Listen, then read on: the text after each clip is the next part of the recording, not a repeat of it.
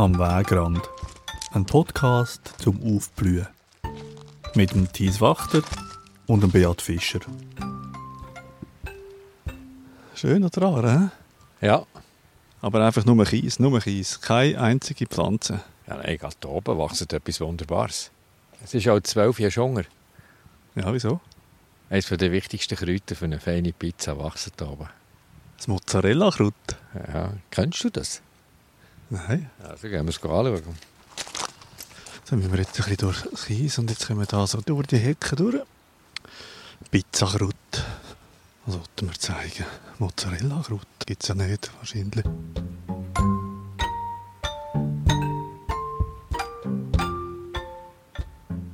Also schau, es blüht hier schon an Ort. Siehst du das, was da so ein bisschen rosa blüht, am Zoom entlang? Ah ja, genau. Alles voll. Wir können ja hier einfach mal stoppen. Was hat jetzt das mit der Pizza zu tun? Ja, das zeige ich alles. Oh, schau, es wird schon gerade bestäubt. Super. Moment. Ein Hummerli klettert Traum.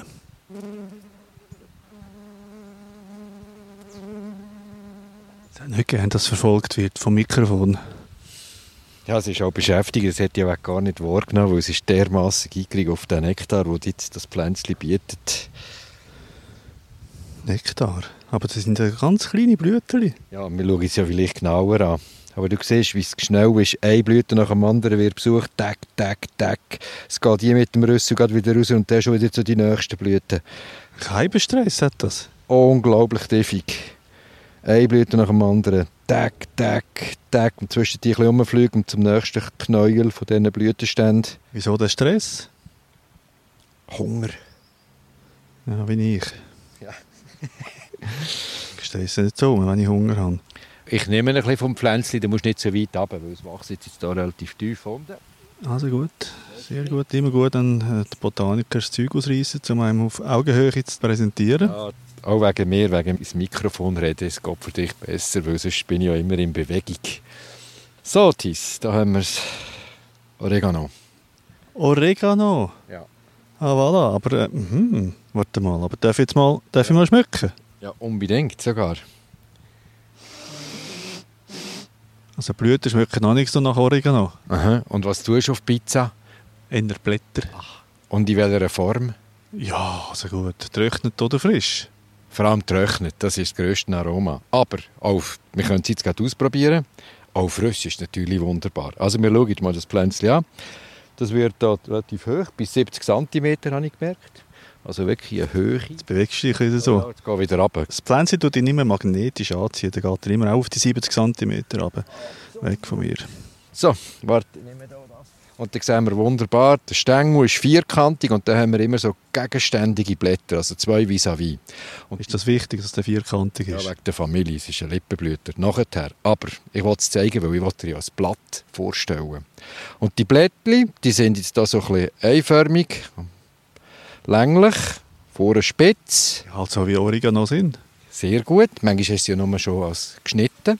Und jetzt nehme ich so ein Blättchen und gebe es dir. Und jetzt schaust du mir die Unterseite an. Du siehst, es ist echt behaart. Ganz fein. Und ich glaube eben, du siehst das nicht, was ich dir zeigen will. Darum habe ich die Lupe mitgenommen. Schau einfach mal. Wieso zeigst du es dann? Ja, eben genau. Ja, genau. Ja, das hat ja so... Es hat Löcher. Jetzt gibt er die Lupe. Jetzt habe ich dir das Mikrofon. Ja. Jetzt ist mal mit der Lupe. Jetzt musst du mich natürlich aufnehmen, gell? Ja, und du musst die Lupe Und jetzt- kehren. Aha, die Lupe kehren. Ich schaue. Mhm. Es hat so Böckli-Haar, so kleine Böckli. Du musst auf die Oberfläche schauen. Ist die Oberfläche.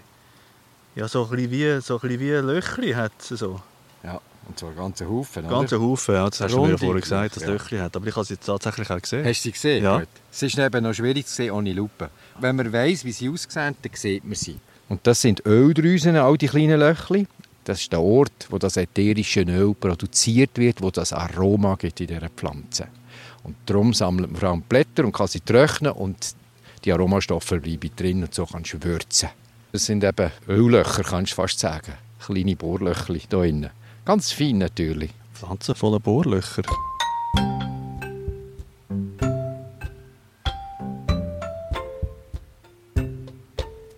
Ja, aber jetzt warte mal, jetzt müssen wir doch mal so ein Blatt probieren, oder? Ja, kannst du gut essen, ist überhaupt nicht giftig, im Gegenteil. Ja, hoffentlich, also Oregano.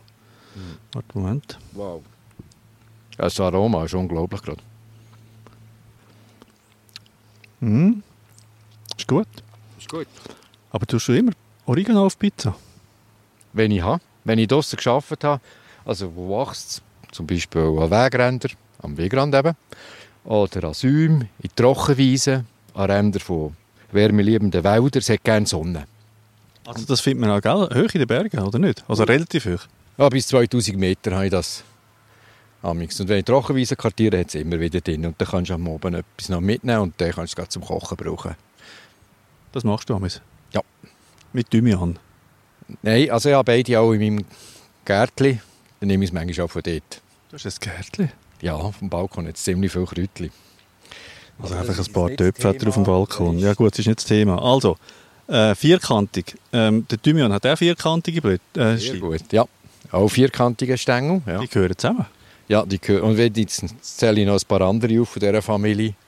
Basilikum, Ah. Majoran, Ah. Salbei, Rosmarin. alle zusammen. Die alle. Alle die gehören zu den Lippenblütler. Zu dieser Familie. Was sind sie auf der Erde? Kommen die ganz, allen Ort vor auf der ganzen Erde. 7000 Arten. Aber viele haben eben die ätherischen, nicht die aromatischen Geschmacksstoffe, die wir so gerne haben in der Küche. Ja, Rosmarin sieht ganz anders aus von den Blättern her als jetzt der Oregano.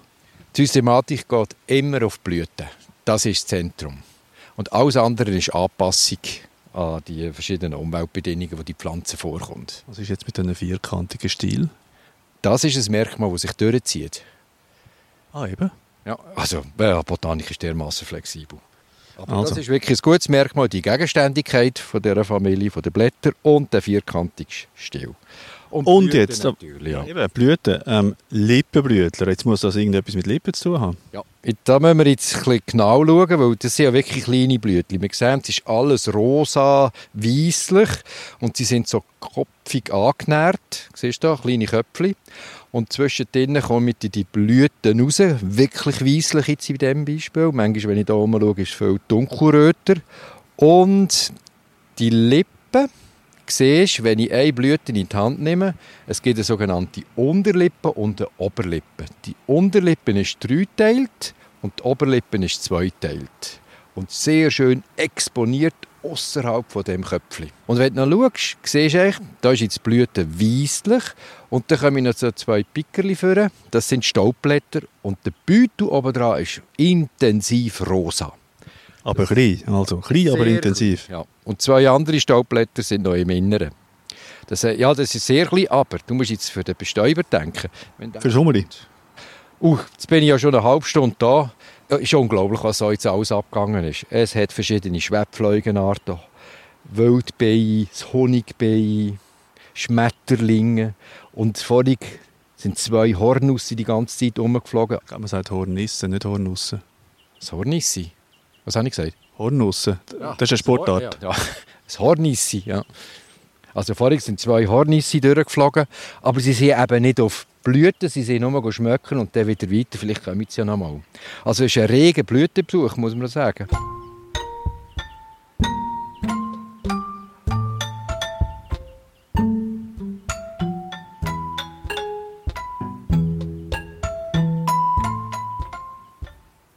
Sie bietet ja Nektar an, hier an der Basis von dieser Kronröhre ganz unten. Darum brauchst du einen kleinen Rüssel, dass du echt dazu kommst. Und der Zuckergehalt ist vor allem über die Mittagszeit am höchsten, also bis zu 76 Prozent reiner Zucker drin. Also wirklich super Nahrung. Und wir sind jetzt am Mittag da, muss man auch noch sagen. Aber etwas äh, verwundert mich natürlich nicht, oder? dass jetzt alle Bestäuber auf diese Pflanze gehen, weil es ist also ungefähr eine von den einzigen Pflanzen, die da im Spatsommer überhaupt noch blüht. Es hat schon noch andere, wenn ich weiter vorlaufe, aber es ist die, die im Moment dominiert. Und ach, das ist wieder so clever. Sie hat eine sehr lange Blüheperiode. Also sie hat sicher angefangen im Juli und geht bis in September.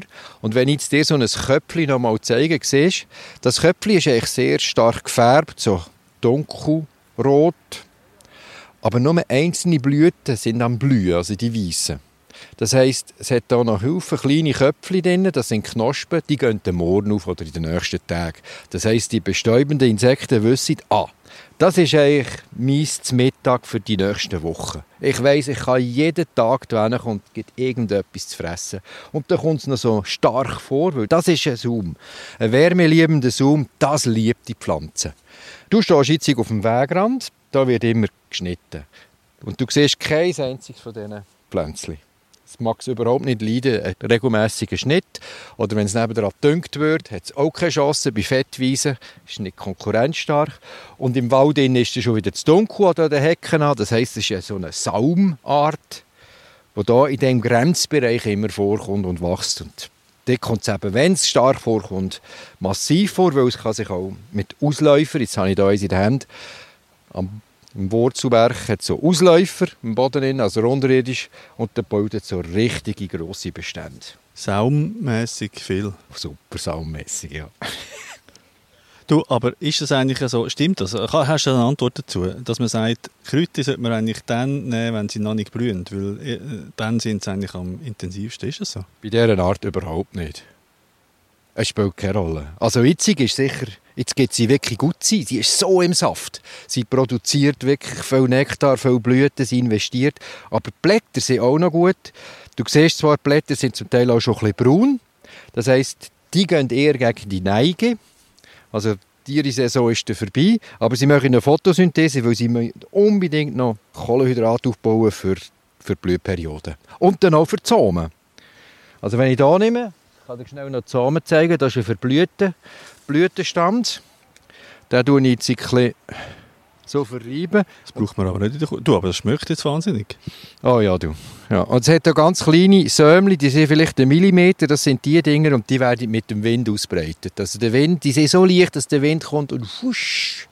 Und die Abertausende von Samen von so einem Blütenstand werden einfach verweht. Also von dort her die kannst du immer noch brauchen. Da würde ich jetzt einfach bei dem Exemplar, das ich hier daheim habe, siehst die unteren Blätter sind brünlich. Dann da schon ein Pilz oder irgendein Insekt ist am Fressen und die oberen sind noch ziemlich grün, dann würde ich echt die oberen sammeln. Mm, das ist etwas Gutes. Also Schmeckt schon sehr, sehr gut. Ach, super. Ja.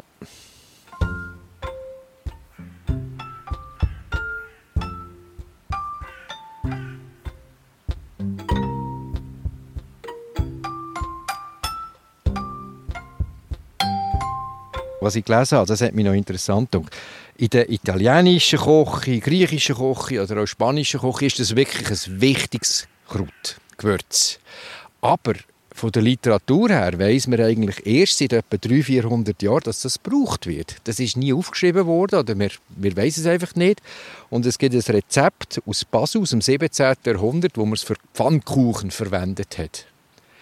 Und das ist eigentlich erstaunlich, weil wenn man das Verbreitungsgebiet anschaut, fast ganz Europa, bis auf China, also auch in Asien, ähm, es gibt keine Literatur als Kraut, wo man es gebraucht hat. Aber es gibt Literatur, dass man es als Heilpflanze schon immer gebraucht hat.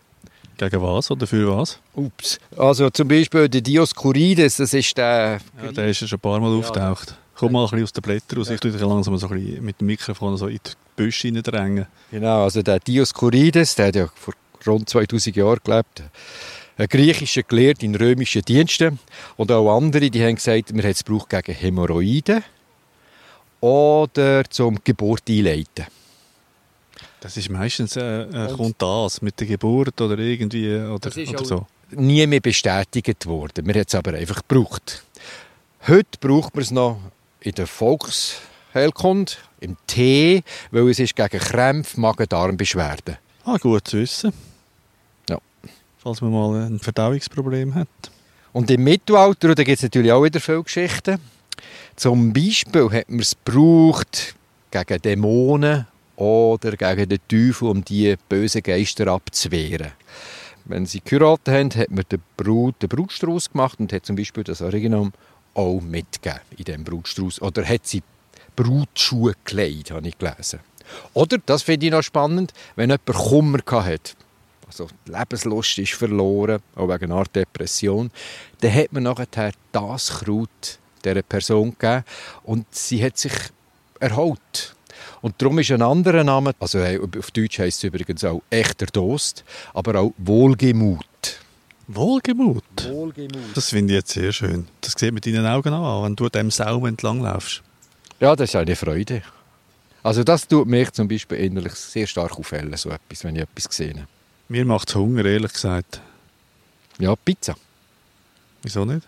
Oh, übrigens, die Folge, wir sind ja hier zu Bern, auf der engen Halbinsel. Das müssen wir natürlich noch erwähnen. Ah, genau, ja, stimmt. Uh, ja, du. Hm, also, weil, äh, woher können wir unser Essen zahlen, oder? Ja, genau. Dann möchte ich mir unserem Sponsor natürlich ganz recht herzlich danken. Das ist der Besitzer von dem Wald und von dem Gehöft hier, von dem Naherholungsgebiet. Also, das heisst Zehntermetteri da unten. Das ist eben auf der engen Halbinsel bei Bern, gell? Und das, das gehört der Burgergemeinde? Ja, das gehört der Burgergemeinde Bern und sie haben uns finanziell unterstützt bei der Episode. Merci vielmals.